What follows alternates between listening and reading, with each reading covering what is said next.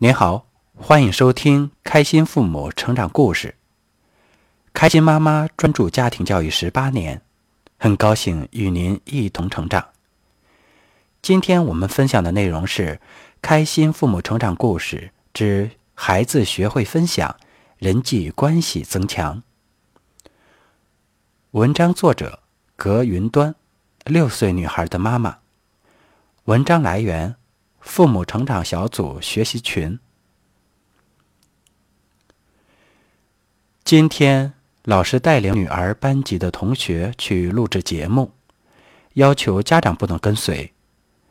由于录制节目时间比较紧张，中午没有充足的时间吃午饭，所以老师建议家长为孩子们准备点吃的带上。早上我们是睡到九点自然醒。十点前就要赶到集合地点，于是我就着急忙慌地找了一些小番茄和樱桃，冲洗了几下，就带孩子出门了。临到下车的时候，我突然想到开心老师在父母成长小组上课时说过的例子：假如学校明天搞打水仗的活动，家长就可以多给孩子准备几把手枪。然后让孩子分享给忘记带水枪的同学。这时我看到车上有一桶爆米花，还有其他一点小零食，于是我就全放在了女儿的包里。我平时都是控制着他们吃零食的，但是今天我告诉他要把这些带的吃的全部分享完。你一个人吃不了这么多，请大家帮忙一起吃，但不要浪费。如果这次可以分享完，下次活动时就可以带的更多。女儿说：“好吧。”可是万一人家不吃呢？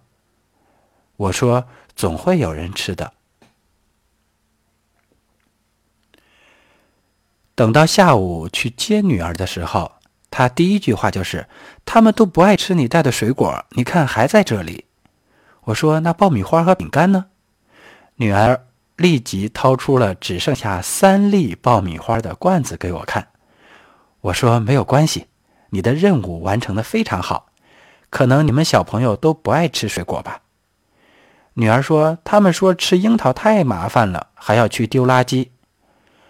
我俩正热烈的聊天的时候，正好老师朝着我们走过来了，一边走一边高兴地说：“今天女儿带的爆米花可受欢迎了。”大家全围在她身边，一起争抢着吃。我说：“是吗？”女儿说：“是啊。”我说：“你们随便吃。”我说：“这就是大气的女孩子。下次妈妈给你多带点你们小朋友爱吃的食物。”这位妈妈呢，只是运用了一种方式，分享的方式，额外的多带了一些食物，让孩子分享给他的同学，就使得。一方面满足了其他同学的一些需求，另一方面也会使孩子的人际关系得到增强。感谢您的收听，我们下期再见。